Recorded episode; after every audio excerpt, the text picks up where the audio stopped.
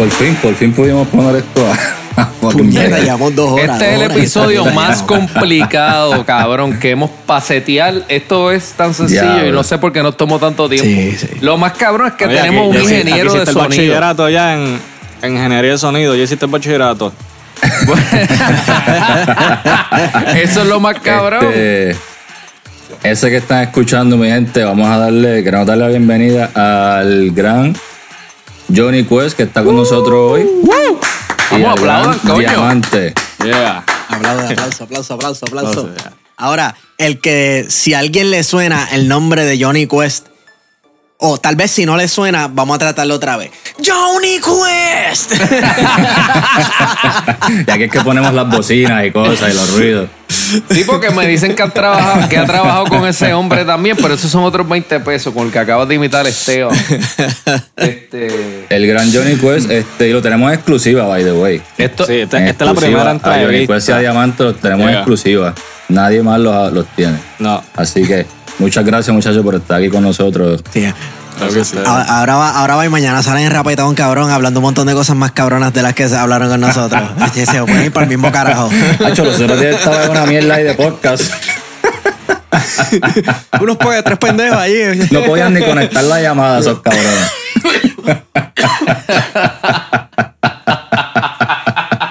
Ay, Dios mío.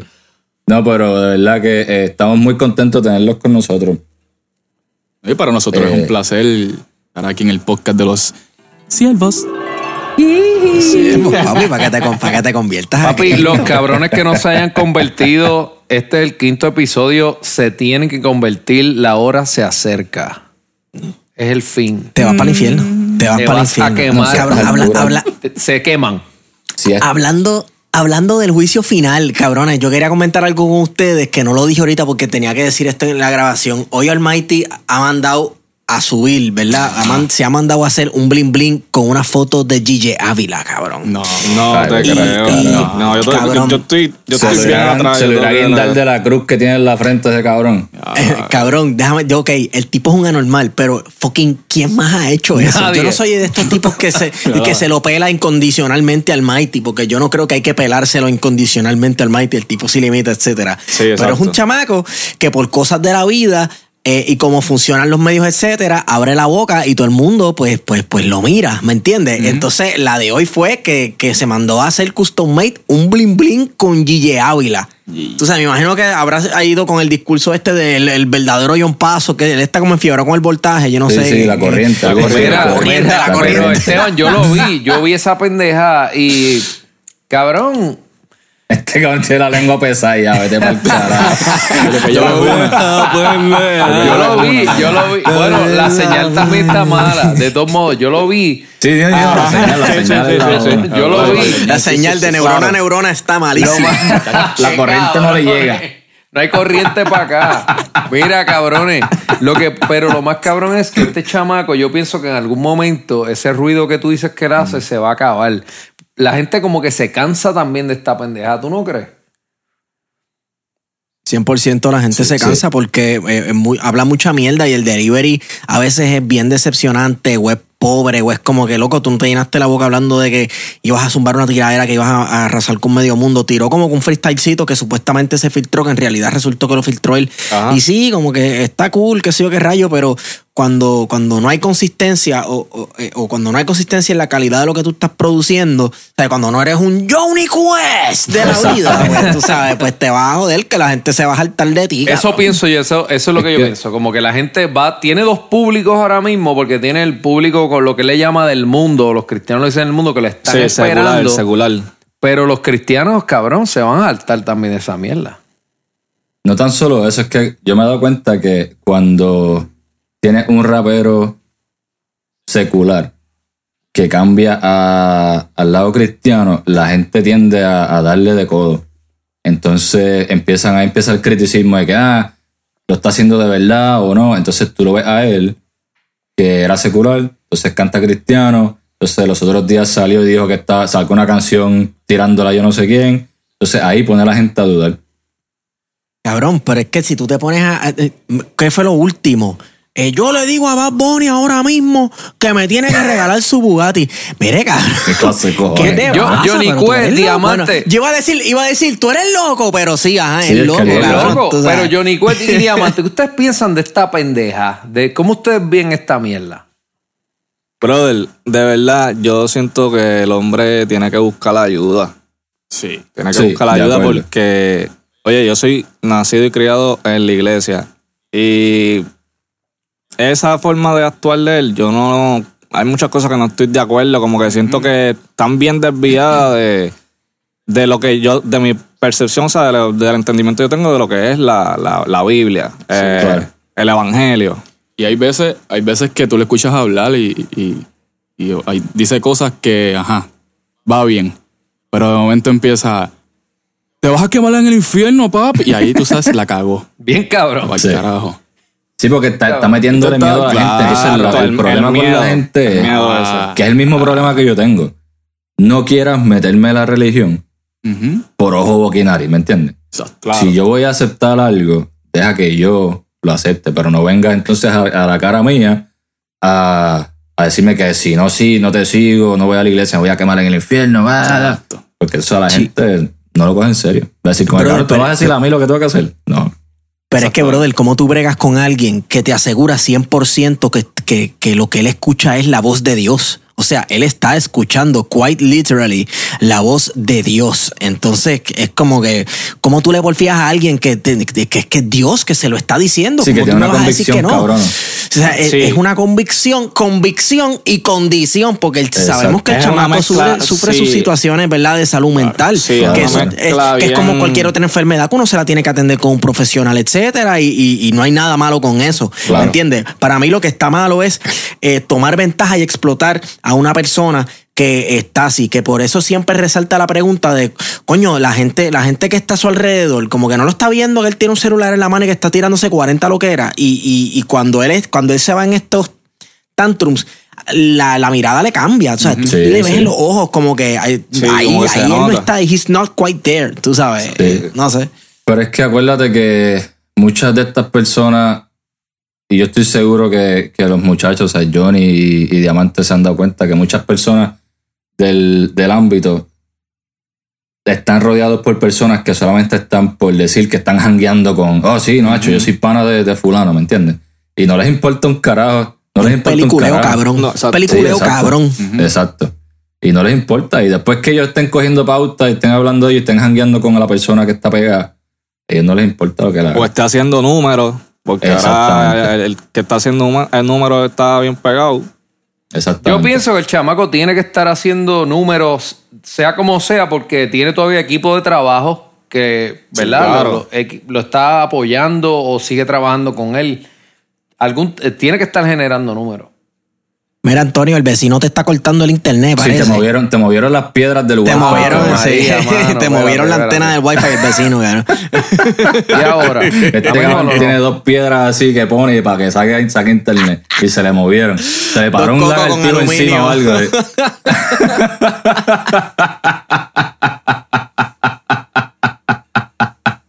Mira, Ay, este. Para que Exacto. la, la reseña. ustedes son unos cabrones. Acabo de entrar otra vez. Por fin pude llegar de nuevo y parece que en este episodio no voy a estar presente.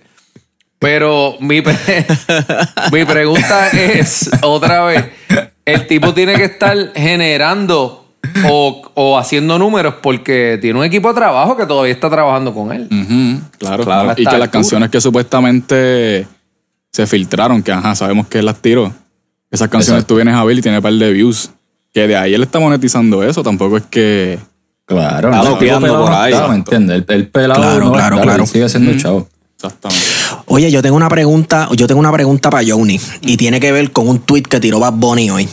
Ajá. Este, cada, eh, Bad Bunny es este, un artista urbano tuitero, tú sabes, Sí. él es Twitter. Y sus líricas, esto es citando a unos panas míos que, que, que tienen un programa que hablan de música y eso, que yo este, los escuché decir que las líricas de Bad Bunny son como tweets. Son cosas bien simples que las chamaquitas de 17 años ¡ah! vuelven locas con esa mierda. Está bien, sabemos que el chamaco ha tirado 40 mil palos, etcétera. Pero él, la última vez que él anunció un disco, que fue Yo hago lo que me da la gana, él tiró palo número uno, eh, tema número uno, tremendo palo. Número dos, tremendo palo. Número tres, tremendo palo. O sea, como que iban a hacer 11 temas y él tiró el mismo tweet, como, o sea, en un tweet, 11 palos, como Sí, como 11 un. Sí, hoy hizo lo mismo, dando pista de que va a zumbar otro álbum como con 17 canciones, cabrón, una cosa así. Entonces, eh, yo, ¿verdad? Johnny, que yo sé que tú eres, produces y haces música y que sí, le dije a un pana mío de, que iba a hablar contigo y me dijo, ah, diablo, cabrón, ese es el duro en los beats y en los keywords y qué sé yo qué rayo. este, te pregunto, como que es posible tú tirar tanto disco porque yo, este es como el tercer disco de ese cabrón este año o el segundo. Bien cabrón. Sí. Tú sabes, no se afecta, o- o- eh, es un genio musical el tipo o se afecta la calidad de lo que tú estás tirando porque Ba- Bad Bunny, a mí como que los temas se me comenzaron a aparecer todos, cabrón, ¿me entiendes? Y, Sí. y yo no sé A cuánto veces eso se- tiende a pasarse. yo, yo, o si es parte del estilo, ¿verdad? Lo que uno se acostumbra, pues ok, este es el sonsonete de él, pues cool. Pero ¿cuánto sufre la calidad de algo cuando tú estás tirando pues como tres álbumes en un año? Lo que, lo que sucede es que es también él acostumbrado a su público a eso. O sea, él tiene un público ya que, que le demanda mucho material, mucha música. Y quizás, pues, a él le funciona esa forma, pero yo personalmente pienso que un artista cuando hace eso mucho llega al punto en que se quema. Como Se que ya la gente se quema. como que ya, otra vez, como que esto. Pero por lo menos a mí, todos los discos que, es- que ha sacado, por lo menos siempre hay uno que otro tema que, que me, me, me cautiva, como que me, se me queda. Sí. Empieza con uno, después son dos, después son tres. No sé cómo Sí. lo hace. Para mí, Bad Bunny es un genio en el mercadeo, en la música también una bestia. El tipo está sólido, de verdad. Mano, el tipo está cabrón, de verdad. El tipo saca unos palotes, pero Sí, demasiado. terrible. Terrible. Pero, y el estilo que tiene, ¿me entiendes? El liriqueo y la Como forma dice- en que él, que él tira la... A mí me ha pasado lo mismo que le ha pasado a Johnny. Por ejemplo, yo escucho un tema a lo mejor de disco y te saco 15 canciones. Yo escucho una canción que digo, coño, esa está buena. Pero el disco no está tan bueno. Y después lo sigo escuchando y cuando vengo a ver Sí. me gustan 10 temas del cabrón disco. O sea, de que tiene una fórmula, la tiene. Y está, explota Pues mira, y está a- a explotando eh, esa fórmula, cabrón. Pero es que ya mismo se quema, cabrón. Y así, ¿sabes? Y, y ese output tú no lo puedes mantener a costa de tu salud mental, porque así es que Tempo acabó los otros días hablando en otro sitio que quería tirar de un puente, cabrón. Sí. ¿Me entiendes? Porque la demanda es tanto Sí. que el tipo se va a quemar. Y pues, sí, los temas le quedan brutales, pero por ejemplo, yo no sé lo que ustedes opinan, pero para mí ese disco con J Balvin me dio diarrea, cabrón. Yo El disco no está tan bueno, a mí no me no gusta está mucho tan de- bueno. yo- No, Mira, ese- yo te voy a hablar claro. Ese disco yo ni, ni, gusta. ni me molesté en escucharlo, cabrón. Sí, no, ese, por lo- creo que una canción fue la que me gustó y yo creo que fue uno de los sencillos que el de la canción, algo así.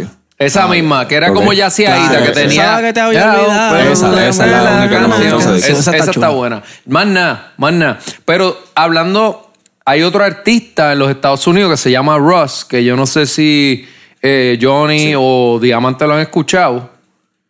¿Saben quién es? Sí. He escuchado algo de él. El cabrón es la misma mierda. Básicamente, bueno, el tipo sacaba una canción semanal, así que él se pega, sacando una canción semanal en SoundCloud. El tipo se pega bien cabrón y el cabrón sigue sacando música constante. Últimamente sacó como cinco singles ahí de cantazo y después sacó un EP. Y él no está filmado por nadie, él es un artista completamente independiente, no cree en las disqueras y él los otros días hizo un live diciendo como que las compañías quieren que ustedes como músicos piensen que Este le movieron, este le movieron, le movieron las piedritas el- del la wifi y el sombrerito de aluminio. El, el sapo sigue trepado en la piedra esa. Déjame tirarle una foto, le voy a tirar una foto a la cara del Frisa, cabrón. Porque... ah, mira, volviste, cabrón. Sea. Estábamos montando, estábamos montando un vacilón, hijo de puta, cabrón. Estábamos montando un clase de vacilón, loco. Te quedaste así, ocho, porque. Mano, no voy a salir más nada. Esta mierda, no sé qué pasa, mano. ¿Verdad? Eso te pasa por, por meterte a la casa del vecino a, a grabar el Obligado. episodio. Mira, Antonio, mejora el bandwidth quitando tu, quita tu video y para que salga una foto tuya o algo así, qué sé yo, y tal vez mejore el bandwidth. ¿Tú estás con wifi conectado o estás Sí, con voy a señal hacer de esa celular? mierda. Es joda. Mira, este, Este, la, la, la cosa es que cuán sostenible es eso. Cuán sostenible, cuán sustentable es el tú estar sacando música, un tema semanal. Tú sabes, es verdad que llega un momento que uno se quema. Y, Sí. tal vez eh, sea más prudente uno. Yo esto soy yo hablando mierda que yo no produzco un carajo, cabrón. Pero, pero lo comparo con, con hacer otras cosas en la vida, ¿verdad? No Claro, sé. claro. Sí, yo por lo menos- un poquito de música. Yo por lo menos eso de, de ver el- ese punto en que cuando llega un artista a ese punto de que ya como que se quema, es, es como eh, eh, el, por decirlo así, como que la inversa de cuando tú zumbas un tema y tú dices, este tema se va a pegar o no se va a pegar. Tú no sabes cuándo, cuándo va a pasar eso. sí. Ahora, así yo lo hablando- veo. ese es un buen punto que tú traes, de que tú nunca sabes. eh, obviamente, pues si supieras el futuro, uno, o sea, las cosas fueran muy diferentes. Claro. Pero eso es bien importante que tú dices, tú no sabes cuándo un tema se va a pegar, ¿verdad? Eh, pero ahora yo quiero saber el tema, la forma en que me mira. Eh, que es un tema tuyo con, con Super Jake. También saludo a Super Jake por allá si nos escucha. Eh, cuando tú grabas esa canción, que es tremenda canción, eh, ¿cómo se siente cuando tú te metes por ejemplo, a Spotify a chequear y ves que tu canción, la forma en que miras, tiene sobre 100 millones de plays, eh, que te has ganado ya triple platino con la, con la canción. ¿Qué se siente? ¿Cuál es el feeling que tú sientes cuando ves eso? Es bien gratificante porque tú, cuando ves esas cosas pasando, tú dices, contra, pues estamos haciendo las cosas bien, vamos por buen camino. Pero todavía es el momento en que yo cuando analizo, o sea, todo, todos esos acontecimientos así de, de, de los, así esos premios, de, de todos esos plays, como que en lo que uno procesa eso, tú te quedas como que "Tía, está pasando como que bien rápido esto Ajá. pero es, es algo que te, te llena porque te pone a pensar en que estás haciendo las cosas bien y que y te motiva a seguir trabajando, a echar para adelante. Claro, claro. Porque es tremenda canción, o sea, un palote. o sea, y, y la canción está bien cabrona. Eh, yo me imagino, porque obviamente yo no. Yo no soy famoso un carajo, pero yo imagino como que, wow, si yo me metiera a chequear las analíticas del programa y de repente yo veo que tengo 100 millones, sería algo como que, sea, la vida te cambia a las millas.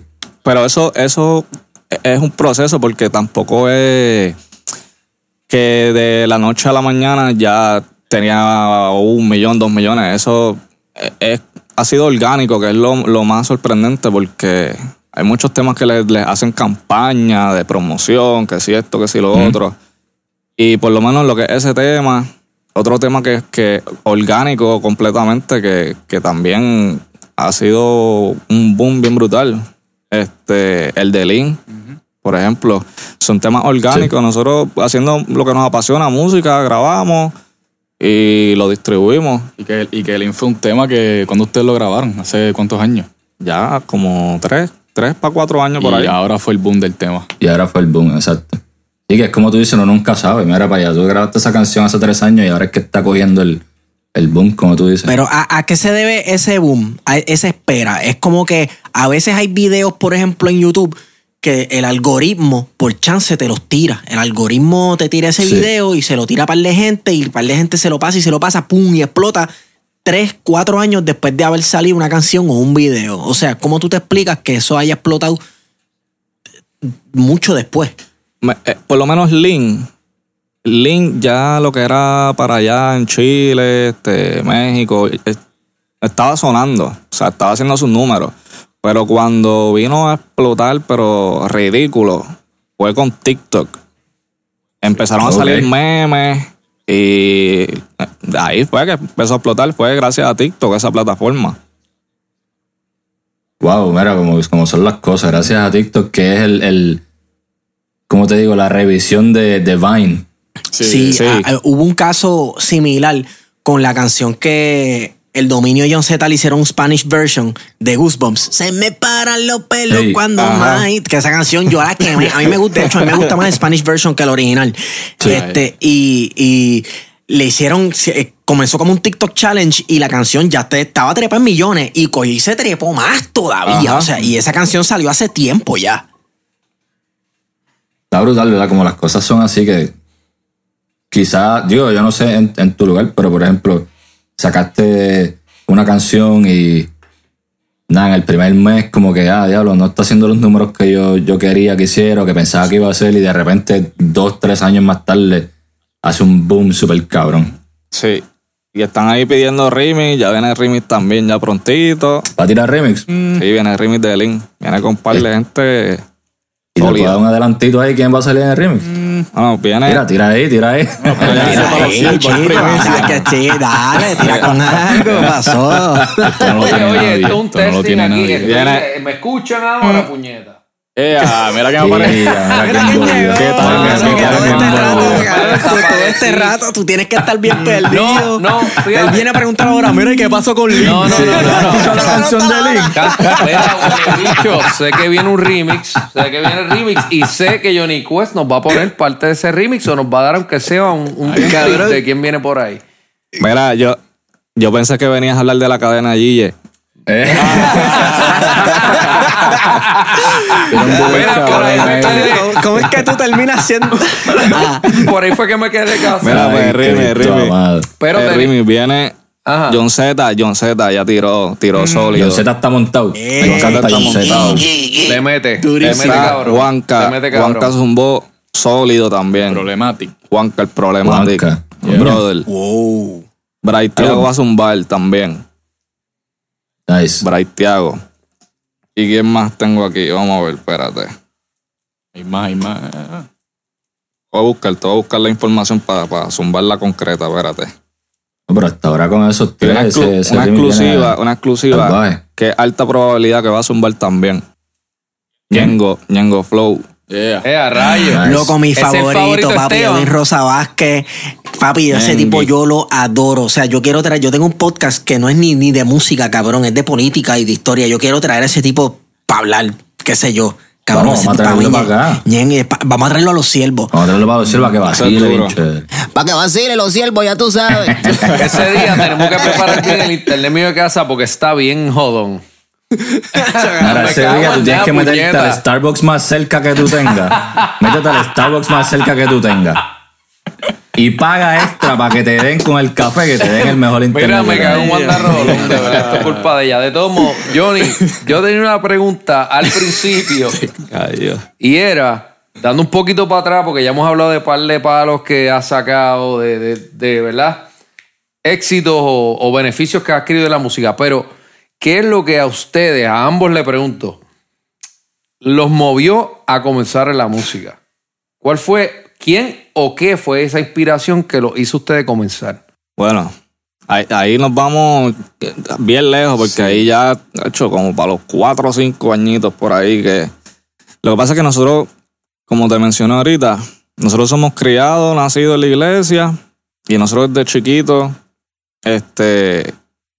Estábamos este, en el área de, de, de donde están los músicos y eso, y siempre, siempre teníamos como que esa atracción por, por, por eso, por la música. Y así estuvimos. Digo, yéndonos un poco más atrás, en casa nosotros sacábamos las ollas a veces y tocábamos. Ah, eso es verdad. La olla con las cucharas, los, los, somos, alborotos. los dos somos percusionistas y cogíamos la olla, que si latas de salchicha y café. Y empezamos a tocar ahí y sacábamos ritmos. Y ahí fue que, que la vieja se dio cuenta, como que, mira, estos nenes están como que eso suena bien. Y por ahí seguimos y empatando la historia con lo que estaba contando Johnny. Después de eso, pues crecimos un poco más. Este, empezamos a tocar en lo que en la iglesia. Ahí fue, yo entiendo Sí. que donde más nos, Nos desa- pulimos. Ok. exacto, nos pulimos, nos desarrollamos en la iglesia porque nos nos, pasábamos en los ensayos, en los servicios. Después de ahí en la, en la escuela este, había un, ma- un- maestro de música y ahí había una banda, las capillas de, la, Diablo, de la, cabrón, de la es una academia historia también. que se asemeja a la o mía. sea, toda la de vida en la música. Al- y a la mía. Déjame, Antonio, eh, yo no sé si tú llegaste a tocar en la iglesia como tal, en tu iglesia, eh, cuando ibas hace un millón de años, pero en la escuelita sí tocábamos los coritos y la Nunca, pendeja. nunca toqué en la iglesia y- mía como tal, nunca. Eh, y eso es hace, Pero- tú sabes, pero- eons. Pero La iglesia es, la iglesia es o ha sido el, o alguna organización religiosa el primer taller musical de la inmensa mayoría de los músicos Escuelita. que yo conozco. Estoy de acuerdo contigo. El, Sí, el saxofonista, el saxofonista que se ha ganado 800 Grammys, Miguel Cenón, desde él hasta Don Omar, hasta músicos amigos míos profesionales, que son hoy día músicos profesionales, este, que empezaron en la iglesia. Es una Entonces, cuna, la iglesia es te una da- cuna. Yo empecé en la iglesia la escuelita. a- eh, con unas clases que, que empezaron a dar así random de guitarra. Y ahí fue que yo empecé también en la iglesia. Aprendí a tocar guitarra. Algo que te da algo que te da la iglesia que yo no sé, ¿verdad? Si ustedes están de acuerdo o no conmigo, que muchas de las cosas en la iglesia sí se ensayan y eso, pero tú sabes que está, aquí estamos los siervos, el mover del espíritu. Ok, entonces Fluye, fluye, eh, eh, hay fluye, mucho, hay un fluye, elemento de, de improvise and adapt. Yeah. Hay un elemento siempre cuando uno está tocando en la Claro. iglesia como de improvisación. Que la canción Ah, se el pastor acaba. se pompió. Exacto, tú tienes que seguir acá El improvisando. fluir, el y- fluir. Exacto, el fluir. Sí, Eh, sí, sí, el fluir del espíritu. Hay claro, un elemento de, ajá. de improvisar y de adaptarse y de uno estar pendiente. Casi incluso un- uno se familiariza con los otros músicos y uno sabe cómo se mueve el cuerpo del pianista cuando él va a tirar un tono, cuando él va a cambiar la música rápido o lo que sea. Cuando se y repite todo el mundo coro, le cae atrás. Claro. Eso está bien cabrón. Y eso es un taller, eso es una ventaja. Y la ventaja también de tocar de oído o de coger ritmos de oído que te da el formarte musicalmente en la iglesia que, que, que tener una, una educación así Claro. bien formal en una escuela de música. Ahora, eh, yo, Johnny y yo éramos percusionistas. Yo nunca, Nunca, vi a Juanqui nunca. tocando. Bueno, Sí, conga. Juan, Juan, toca- Juan no, llegó a tocar verdad. con un tiempo. Sí, Digo, Juan sí. vamos, a todo un poco de, de contexto para esto, porque esto puede traer. Obviamente, no mucha gente va a saber esto, pero Johnny Quest y Diamante son mis hermanos. Nosotros somos familia. Ok. Esto puede ser sorpresa para, para muchas personas. So, yo puedo eso sorpresa para eso es por- sorpresa para mí. Para mí, Sí, yo puedo para mí, lo que ellos están hablando de los comienzos de ellos. para mí es sorpresa Diamante. No tenía idea que Diamante era tu hermano hasta que empezó a hablar y la historia se linkió con la de Johnny. Ahí como que más o menos dije, coño, este a lo mejor es el otro hermano de Juan. El menor. Sí, de entonces, pues como ellos, o sea, lo que ellos están hablando, yo todo eso lo vi, o sea, que sacaban las ollas y entraban a cantazos y todo eso, y hacían unos revoluces cabrones. Eh, todo eso yo lo vi. Y ellos tienen razón, yo no toco un carajo de instrumento. Un tiempo que sí toqué las congas en la iglesia y que sí, ok, me gustaba la percusión, pero después de ahí, pues, me quité para el carajo de la iglesia. Pero Juan fue el que nos enseñó, y esto yo te lo voy a agradecer por toda la vida. Juan me enseñó quién, quién era Maná. Y hasta el sol de hoy, papi, yo lo que escucho es Maná. Yo soy fanático full de Maná y del baterista Maná y todo Maná. Oye, Juan. Gracias a Juanqui. Gracias a Juan. Juan era el que nos, nos ponía al día con la música. Juan, Juanqui siempre era el que tenía lo último en el Sí, mercado. Nos traía la música. Después Blink 182. Slipknot, después puso bien dark con Slipknot, Sí. después Ya los después otros. era Ameri- este era rap que se diga MX, Ajá. este Ja Rule. Ya Rule, Nelly, Pero un día, de la noche a la mañana, nos fue a buscar a la escuela con noche de travesura a todo volumen. Y yo, ¿qué carajo pasó aquí? y Guataúba Triple Se, X. se jodió, se jodió todo, Y cambió. Se nosotros- jodió la cosa, papo. Nosotros en sexto, en sexto y quinto grado igual nos buscaba con Guataúba. Pero, papo, yo llevaba- iba a buscar con unos desórdenes cabrones. Pero yo siempre lo hice, por ejemplo, pues yo soy bien diverso en la música que yo escucho. Y como yo sabía que ellos eran así, que les gustaba la música, pues yo quería que ellos fueran igual, porque como que, o sea, para darle más, como abrirle los ojos más a la, a la música. Claro. Y pues, hermano, de- ellos, ellos fueron evolucionando conmigo. O sea, en ese tiempo el reggaetón era lo que había y pues yo los iba a buscar con reggaetón y todo eso y mira, los influ- les fue de influencia. Sí, una super influencia bien, bien importante porque este no, como tú dices, nos abrió la, la como que fue una puerta que abriste que nosotros, por lo menos yo pude comprender como que existían más géneros de música. Y entonces como que por eso yo me he podido ir más, más deep en otro género. Y ahí siempre, eso de por vida te lo voy a agradecer. Y Juan nos enseñó también quién No, era no. Tiesto, papá. Mira, brother, déjame decirte, eh, en la vida de todo el mundo hay personas clave. Y Antonio, yo no sé si tu internet va por China o va por África. Cabrón, yo estoy escuchando. yo estoy escuchando. Pero tú puedes constatar esto. Mira, para mí, yo tengo unas, unas personas que yo puedo identificar que musicalmente fueron unas influencias bien cabronas en mi vida y una de ellas es el mismo Antonio. Gracias, Esteban. Que, gracias. está cabrón. Gracias. Pero, pero, pero también fue, no solamente porque él me enseñó un montón de cosas, que sé yo qué, porque es que hay, hay gente con quien tú compartes esta cuestión de descubrir música y, y donde yo estudiaba era un colegio cristiano bien estricto que en un momento Estudiábamos, dado- Esteban, estudiábamos. est- eh, estudiábamos, sí, estudiábamos. eh, el, pues, mano, en un momento dado se formó como una comunidad musical y había, llegaban 14, 15 chamacos con guitarras en la Bien mano. cabrón. Todo el mundo con sus, em- con sus MP3 y sus libretas de disco. Entonces, Antonio y yo descubriendo toda esta música metal y Antonio se fue en una ola de progressive y se enfiebró de Dream Theater y yo me quedé más con el power metal de los de, de- de fantasía. Entonces nosotros conocimos a dos personas que yo creo que tuvieron un impacto que ha durado hasta hoy. Uno de ellos fue este Georgie, Antonio. Sí, que hay que, Georgie, que hay que traerlo porque Georgie tiene una historia bien Un interesante. chamaco de interesante. es, tú sabes. Y otro, y otro, que yo fuera, yo creo que fue hasta antes de Georgie. ¿Tú te acuerdas de Javier Rivera? Javier, El, prim- el prim- a Javier Rivera, el primero que le dio play a un disco de Cradle que le decían el apestoso, el- sí. El apestoso. Ah, Tremendo, tremendo sobrenombre. Sí, le decían el apestoso. Cabrón, ese tipo fue el primero que me puso a mí a escuchar. Black Era metal. medio comercial, ¿verdad? Pero Pero, black- black, metal. bueno. El pri- Esa, bueno, eso fue la primera, y hemos hablado de este tema antes con Georgie específicamente, que cuando Georgie escuche esto se encabronar, porque eso no es black metal anyway. Pero fue la, Comercial. lo primero que nos presentaron que conocimos como black metal, y yo me incluyo porque eso fue lo primero, cabrón. El disco de Cradle of Field de Median. El disco era Median, Sí. se llamaba. sí. Bellaquera. En- entonces, entonces este, uno, uno tiene estas experiencias musicales que las relaciona con estas personas. En el caso de ustedes, pues ustedes son hermanos y eso está súper cabrón. Eh. Quiero decir que estas experiencias que yo les estoy contando también sucedieron con mis hermanos alrededor, porque éramos un montón y todos mis hermanos, eh, hermanos también estudiábamos allí. Este, pero lo cabrón es poder evolucionar musicalmente o descubrir esas cosas junto con otra gente. Y más cool como que poder hablar de esa mierda hoy en día. Sí. Y todavía estar aquí, como que seguir hablando de eso y poder eh, saber dónde están las raíces musicalmente hablando, está súper fucking Sí, cool, cabrón. sí, mano. No solo eso, que tú te acuerdas cuando habían corillos diferentes, que yo creo que eso ha cambiado un poco también.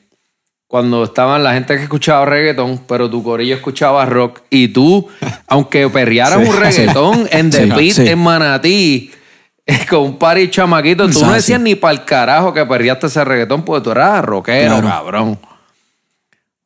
Claro, ¿tú sabes quién cambió eso para mí? ¿Quién? Eh, la primera vez que yo escuché un disco de Tego Calderón. Sí, Teo Calderón me jodió la La melodía. Era bailarle. Yo escuché, El porque yo escuchaba Underground, yo, yo tenía, mi primo Rafael, que Antonio lo conoce, eh, llegaba de Carolina, de Country Club, cuando él vivía en Carolina, con, con cassette de Chesina y todo ese tipo de cosas. Pero más tarde descubrimos a, a Tego Calderón y compré, fuimos a comprar juntos el primer CD, el primer disco que pegó de Tego Calderón. Y yo escuché esa mierda y yo dije, wow, otro mundo es posible. Porque a mí definitivamente me gusta esta mierda y soy rockero. Pero siempre nos gusta, pero, cabrón, pero como- eso es algo interesante, y perdona que te interrumpa, Esteban, porque en, indirectamente yo pienso que antes de ese disco como que era, a uno le gustaba el reggaetón. Lo que pasa es que era el estigma de, Ah, claro, de que te pusieran ese sello. Sí. Pero sí, siempre, sí. cabrón, yo me iba por ahí, per, Ahora-.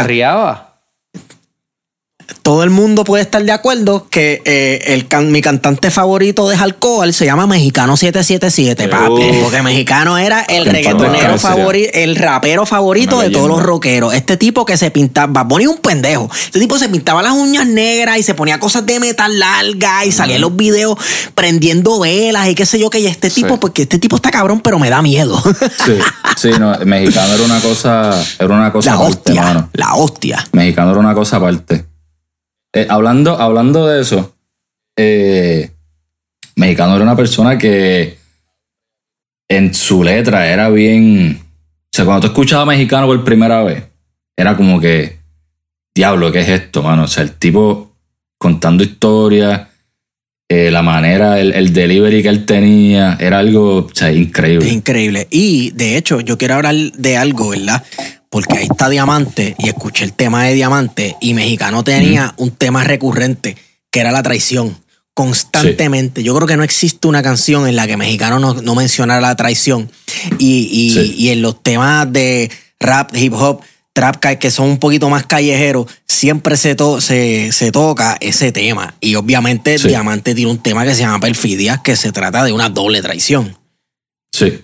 Cuéntame, cuéntame, ¿verdad? Porque yo, yo, yo, yo creo que de, de una manera u otra. ah, Sí, no, eh, porque estoy haciendo piggyback de la, de la pregunta que está haciendo. Cuando perfidia, cuando, cuando tú le escribes, este, vámonos más para atrás, porque vamos a, quiero que la gente entienda quién es Diamante, porque eres un artista nuevo que está subiendo eh, y queremos que la gente entienda quién es Diamante, de dónde sale Diamante, eh, cómo empieza esto de Diamante, qué, qué te hizo eh, empezar a hacer música.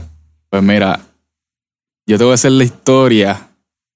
Y, y esta historia está bien interesante. Mira, este. Cuando teníamos más o menos con- como. Como, 14, no, como ca- 15, 16 por sí, ahí. 15, Ok. 16 añitos. Pues Jonathan se compra. Digo, Oh, regalaron, exacto. Le regalaron, los, los viejos le regalaron una MacBook. Tú sabes que las MacBook tienen Sí. GarageBand. durísimo. que es un programa que tú grabas ajá, y haces música. Pues Johnny para esos tiempos ya estaba metido en lo que eran las pistas. Y cuando él hacía pistas me decía, diantre, yo quiero escuchar esa pista, pero con, con una voz. ¿Cómo se escucha alguien cantándole encima de esa pista? Y yo, papi, prendí ese micrófono y él me seteaba la computadora como si fuese un estudio. Pues, o sea, está el micrófono de la misma computadora. Yo le ponía Y- que si sabanita alrededor de la computadora. así, Una mini cabinita. La movie. La movie, la un movie, estudio se la 200 mil vivían. pesos. Sí, la, la, la acústica, la acústica de la, del estudio era una almohada detrás de la computadora. Duro. Y entonces yo lo que hacía era que él, él me ponía la pista y yo rompía a cantar lo primero que yo pensaba, olvídate, improvisado. Papi, quedaban cabronas las canciones. Entonces se las enseñaba a los panas de nosotros. Y ellos como que, papi, tú tienes que tirar esto, tú está bien cabrón. La, la canción diciendo un disparate bien exagerado, pero como el flow estaba gufio, ellos. Ay, que sacarle ocho. Tienes que sacar eso, papi, eso está bien duro. Y entonces yo siempre vi eso como un vacilón, como que, pff, eso es un vacilón, chico, pichadera, eso yo lo hago por fastidiar a mi hermano. eh. Pues, ¿qué pasa? La gente le va, le va gustando, le va gustando, me van pidiendo como que, mira, tira algo en serio. Y un día, un día de jangueo, llego como a las 3 de la mañana a casa con un par de blackies encima. Y ya grande, estoy hablando ya... Sí, no, no es que, no es que estás bebiendo como menor de 14, 15 años. Porque esto es años después. no, no, no, no, no, no, exacto, exacto. Eso, Vamos a aclarar Déjame eso. recalcar eso, ya éramos grandes. Ah, exacto, ya éramos adultos. Éramos adultos.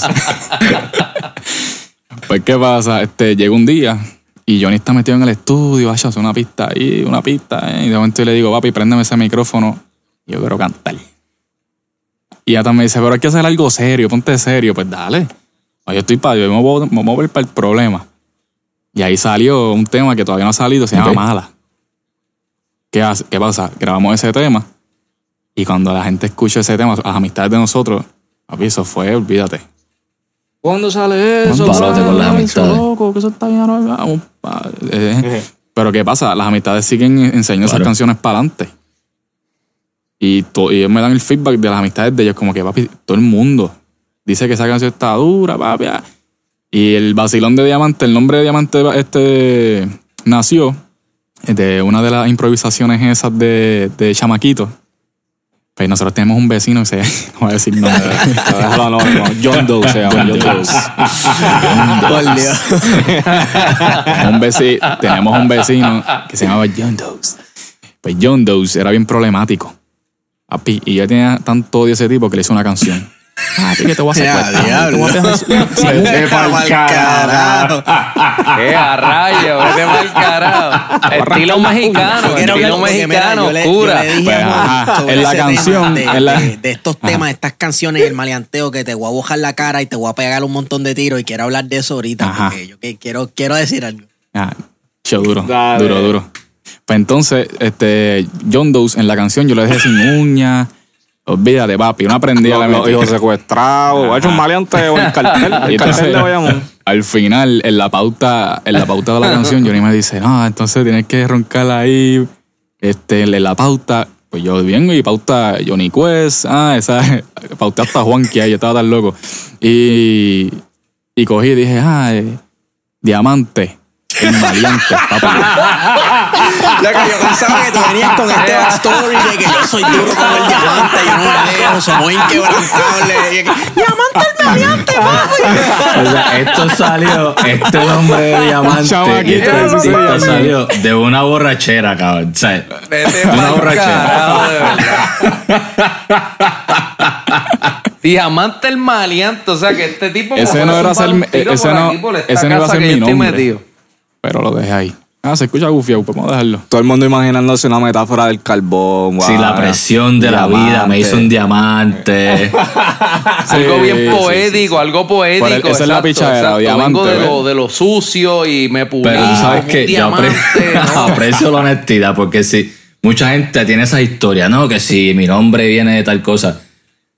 El hombre aquí está, olvídate, mira, yo llegué borracho una noche No, y hice una no, canción yo- y dije diamante y para el carajo así me quedé. Pues por eso, por eso quería hablar de, de- de los peliculeos de, de maleanteos, ¿verdad? Que, por ejemplo, yo, yo Ajá. está- he hablado esto ya con un par de personas, con un par de personas, que los chamacos, por ejemplo, en Ecuador y en Chile, juran que Coscuyuela es un asesino en serie, cabrón. O sea, juran que, que Coscuyuela es el Drácula, de- de- boy. del hermano del Chapo, del cartel Hermano de del Medellín Chapo, hermano- y el todo ese tipo de cosas. Entonces, ¿qué pasa?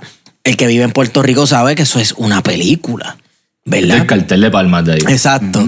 Eh, de- eh, él, pues, el guardia de seguridad de Palmas del Mar con la macana es la, la, la, la amenaza más cabrona que se te puede presentar.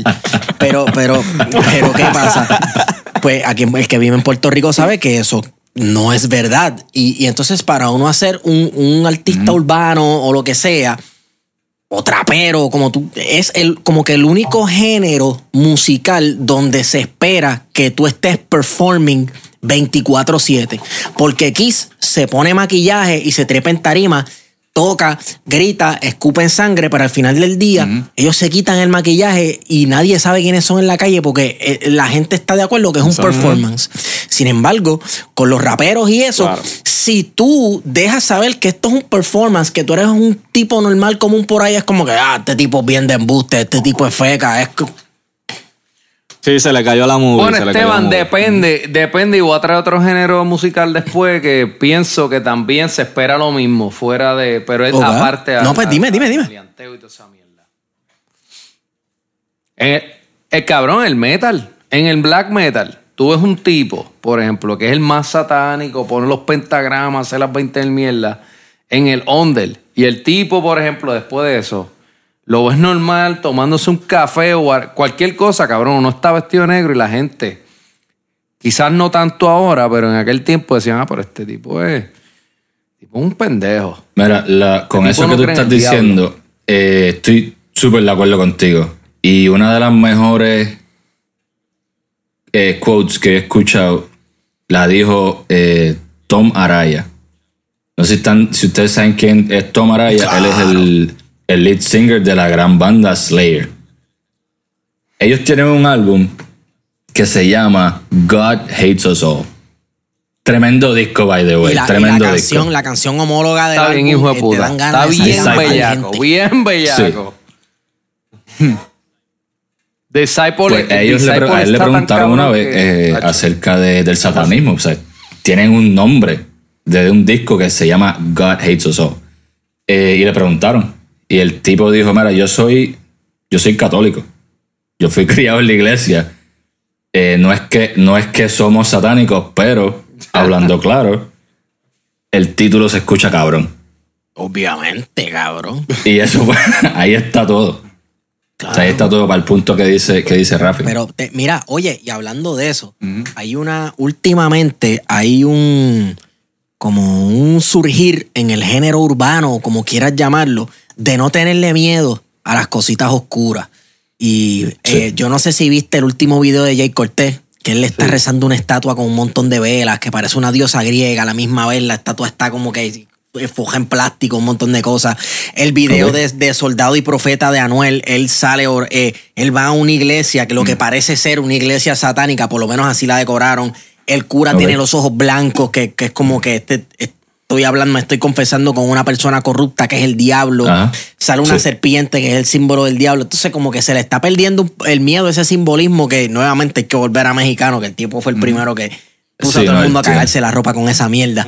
Pero Sí. este, que tal vez se está diversificando un poco el, el- el- el género urbano y no está entrando solamente tanto en el maleanteo callejero, etcétera, que eso para mí está cabrón que, que de chamaco me gusta el metal, pues diablo, esto, esto, esto es metal también, está bien cool. Sí. Eh, a mí siempre me ha gustado. Obviamente, saben que soy bien fanático del rap y el hip hop y eso. Siempre me ha gustado el estilo eh, de rap y hip hop que cuentan historias. Eh, por eso soy súper fan de, obviamente, Cancerbero, gente. El mejor, o sea, no, de El eso no- mejor, el mejor, no hay ni que el discutirlo. Yo hace tiempo no escucho a alguien hacer eso. O sea, tienes a Cancerbero, eh, el mismo el mismo Lito y Polaco cuando estaba, ¿me entiendes? Desde esos tiempos así, yo no escucho raperos haciendo historia.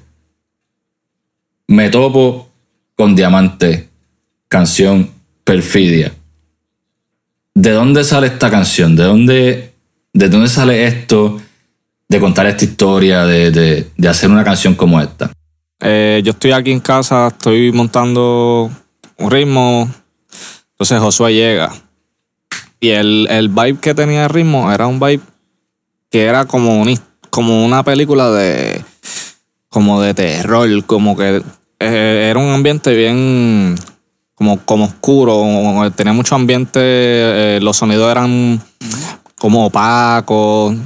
No era reggaetón, era, era tirando más ese colorcito. ¿Tú te acuerdas de Eminem Clean- Cleaning Out My Closet? Clean Out My Closet, sí, claro que Pues sí. e- era como que se, se me estaba yendo para, para ese, ese color. Cuando Josué llega, Josué me dice, me gusta eso que, que está sonando ahí. Y ahí es que yo le digo a Josué, hay que hacerlo como una historia. Y ahí fue que empezamos a escribir. Y así fue que seguimos escribiendo y nos dio la mano este eh, Sensei, que- Sensei, un panita de nosotros que escribe súper bien, un muchacho bien talentoso. Él, fue parte del proyecto también. Y así fue que surgió. Como que empezamos a desarrollar la historia, el concepto. Y ese, ese concepto de la, de la traición, como que era el que como que encajaba con lo que queríamos llevar. Y ahí- así fue que desarrollamos la historia.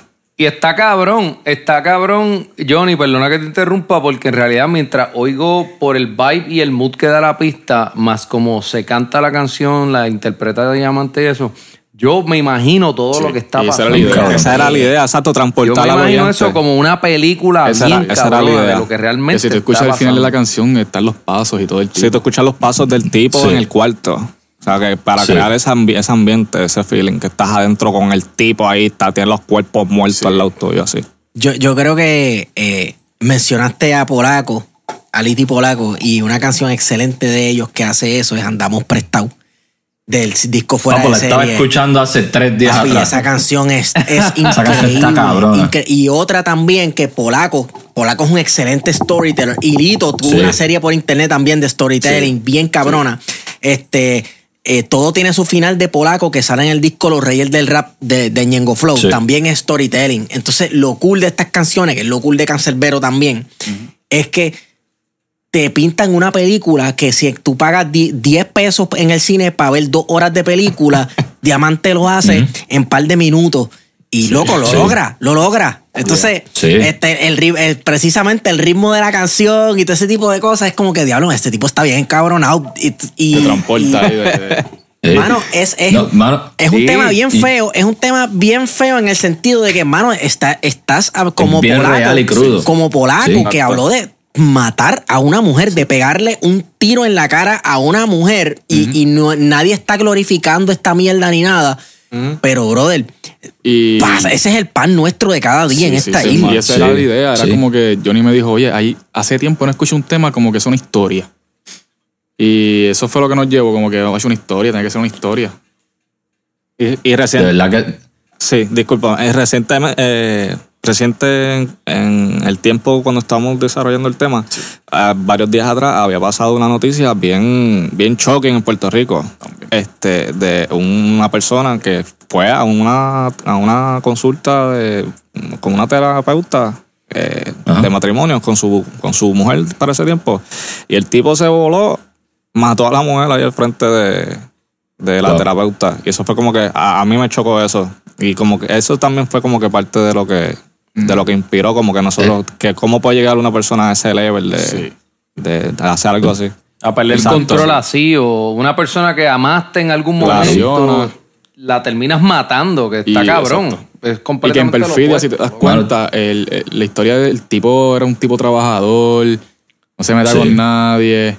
Entonces, es todo ese odio es como una bola de nieve, va creciendo hasta que explota. Y esa es la historia en Te digo, Perfidia. Hiciste un tremendo trabajo. Digo, Gracias. ustedes dos hicieron un tremendo trabajo. Obviamente, Johnny en, en crear la atmósfera con el, con el ritmo y la pista. Pero también la forma en que tú, Diamante, llevas el, el mensaje. Yo te voy a ser bien honesto. Para los que no han escuchado el tema, es un tema bien, como dije ahorita, es, es bien crudo, bien, bien real cuando yo lo escuché por primera vez, el te, te- como que te sumerge en, en- en la canción.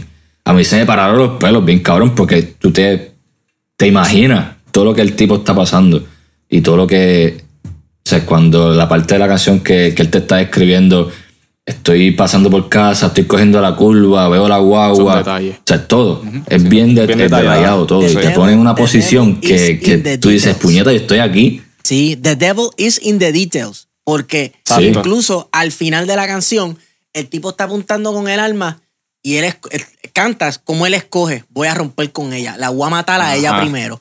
Pan, Sí. le pega el tiro y el chorro de, sale, de sangre sale pran y le cae en las. eh, Le salpica, eh, exacto. Le Le salpica en la cara al salpica, otro. Ahí volvemos O a los detalles. El diablo está en los detalles y eso es algo, nuevamente, o sea, siguiendo la tradición de los storytellers como Julio Voltio, como Tego, como Liti Polaco, eh, eso está brutal. O sea, entrar en ese tipo de detalle es nuevamente lo que te ayuda a pintar una película que en el cine duraría dos horas, en una canción te la hacen en tres, cuatro minutos. Y eso está bien cabrón. Sí. Bien cabrón, mano. Bien cabrón. De verdad que te botaste, eres súper talentoso. De verdad que el tema Gracias, gracias. está brutal. Está Viene brutal. más, viene más sí. por ahí, viene Sí. más por ahí, estar pendiente. Vienen pales por ahí. ¿Tienes, ¿Tienes algo más que estás trabajando? Ahí yo tengo, digo, la que viene por ahí no es historia, pero es un perreo bien sabrosón. Nítido. Voy a ver a los siervos perreándolas allí. Qué lindo, Con con las las hermanitas en la iglesia, Uh, con las tú hermanitas. sabes, papi, Qué lindo. tú lo sabes. Santo. Vamos a Te recoger van a la estar con el perreo de diamante, papo. Las hermanas levantando las las enagua que se joda. Papo, tú pones un perreo de en la iglesia de los siervos y mira, y te cojo dos sillas así, papá. Y, eh, muevo las, Para las sorprender sillas a así la para que la sierva se... Cargando las sillas en la iglesia para Sí, que la sí, sierva eso, vea que eso uno en la iglesia, papo. Esa es la en la labia. iglesia así es que tú te tumbas la siervita. Si tú, si tú coges más de una silla y la mueves, hacho, eso las pone, las enamoras. Dos en cada cabrón. brazo, cargando la de si hay sillas torta, plegables. y si hay- y si hay torta. Sí, dice, hacho, ese siervo es bien fuerte, mira cómo carga la silla esa. Santo. Y no puede estar pelado. Si no estás pelado, Mira, loco, eh, Diamante, yo pensé, Sí, eh, y, y Johnny, que cuando tú este, empezaste a contar cómo surgió el tema que estabas bregando con ritmos, que, que, que Diamante llegó bien loco al estudio, ya lo me las pegaron, cabrón, y esto es lo que quiero hacer. también pensé lo mismo. Pensé la Mira, misma este pero- surgió y yo aquí, diablo, espérate, aquí algo, pero viene si tú, algo bien supieras, feo, cabrón. si tú supieras que lo que me ayudó este escribir Pero esa es Ese tema canción. surgió porque la cabrona que era novia mía. Exacto, exacto, pero, Ya lo pero eso mismo iba a decir, decirte- Juan, que eso mismo iba a decir. Chico, acabo de llegar a la casa, le pegué, un- he hecho un tiro ahí a la mujer mía, el Y pana ya. mío, chico. ¿Qué? Tú tranquilo, que voy a llamar a los guardias. Policía está ahí al frente, yo tranqué ahí, me vine para acá arriba, vamos a escribir esto rápido. Pero parte de, parte de lo que me ayudó a escribir ese tema, a arrancarlo, fue como que esas vivencias. Porque tuve unas relaciones medias tóxicas. Y por eso como que me, me, me puyó. Bueno, qué Sí, lindo sacarte del sistema cantando y no dando galletas. ¿eh? Sí, exacto. Y no exacto, dando exacto. tiros. Pero el, hay el- el- outlets, eh, la creatividad y el arte es, es una manera de tú dejar salir esas cosas de adentro. Claro, por eso es que yo digo, la música es sinónimo de libertad. eso es así. Eso es muy cierto, Yes. eso es muy cierto. Es así. Eso es muy cierto. Eso es así. Y Oni, ¿qué, qué planes tienes? Ya sabemos que estás trabajando con el, el remix de, de Lin, que viene ahí con un par de gente a fuego. Sí, ¿Algo más con lo que estés trabajando? Sí, estamos- Porque tú has estado viajando también estos, en estos días, ¿verdad? sí, estábamos trabajando con, con Kendo en Miami. Montamos un par de temitas del disco nuevo de él. Estamos con el disco nuevo de Superiority también. Con Juanca hemos hecho un par de cositas también. Vienen muchas cosas buenas, gracias a Dios. Juanca es el tipo de persona que yo tengo miedo de que si lo saludo, él me va a dar un batazo en las costillas. Porque Juanca, Juanca, o sea, espérate un momento, todo el mundo, todo el mundo que tenga, todo el mundo que diga Al Qaeda se incorporate en sus canciones, cabrón, yo le tengo miedo. O que tenga tatuado el Al Qaeda como Pacho. Ajá. ¿sabes?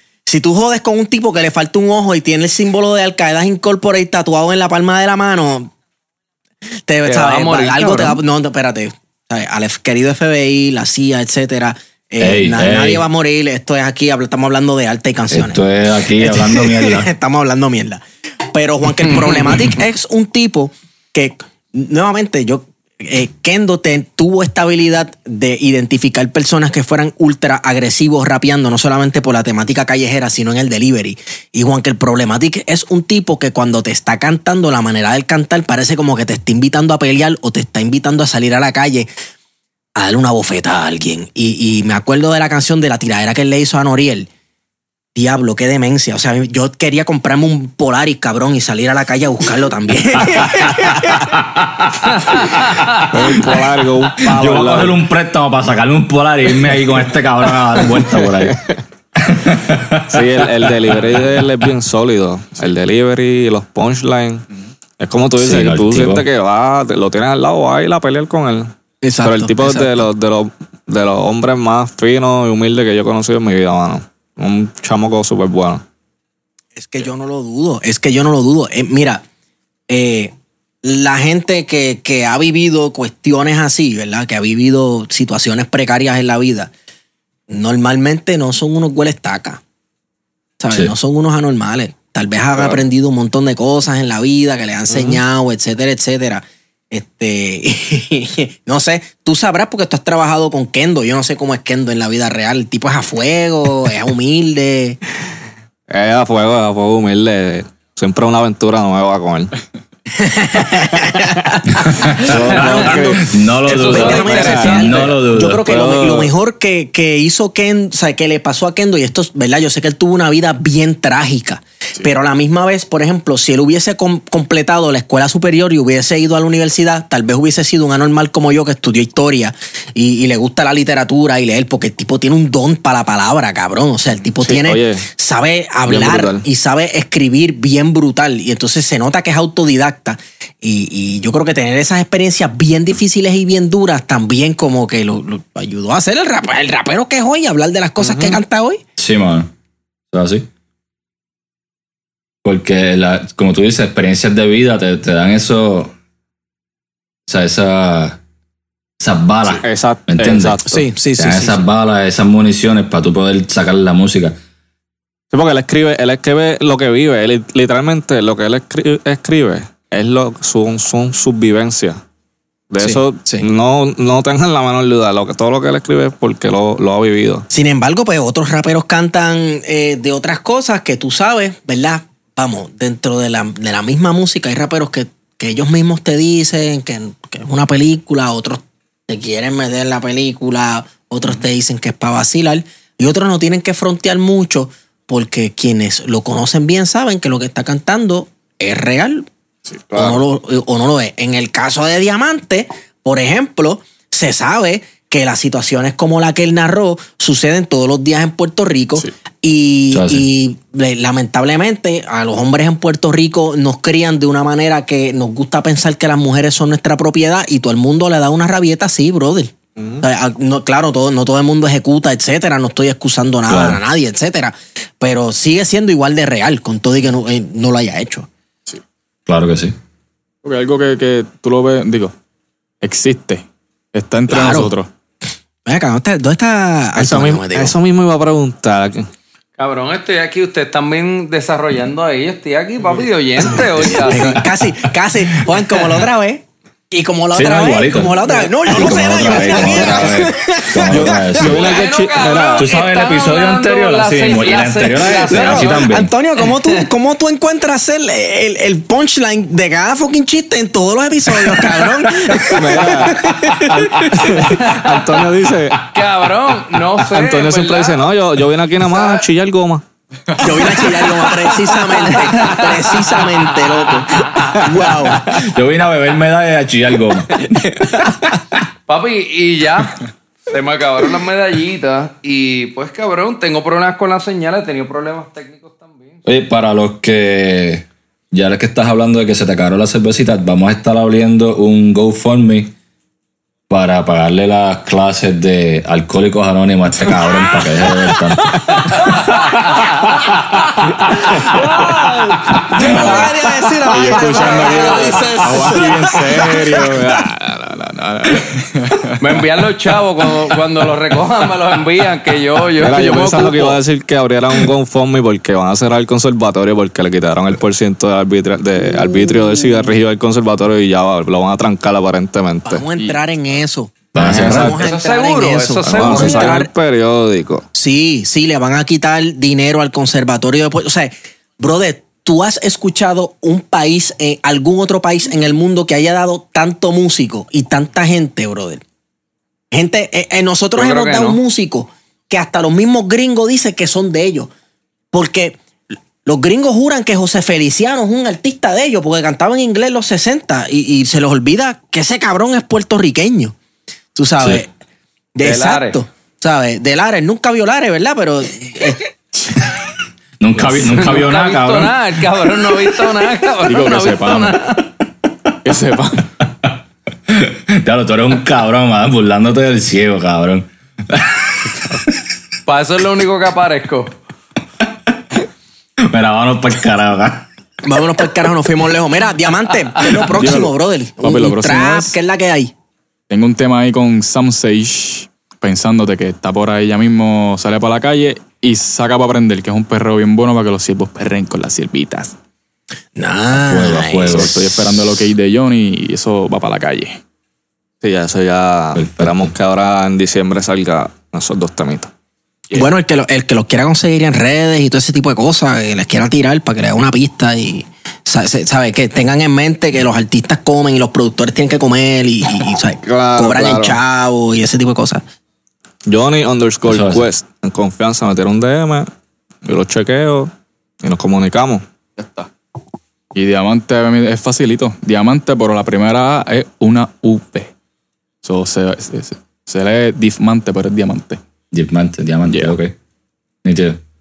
Coño, mano, de verdad que muchas gracias por estar aquí con nosotros. La hemos pasado súper cabrón, de verdad que. mano. Gracias por, venir.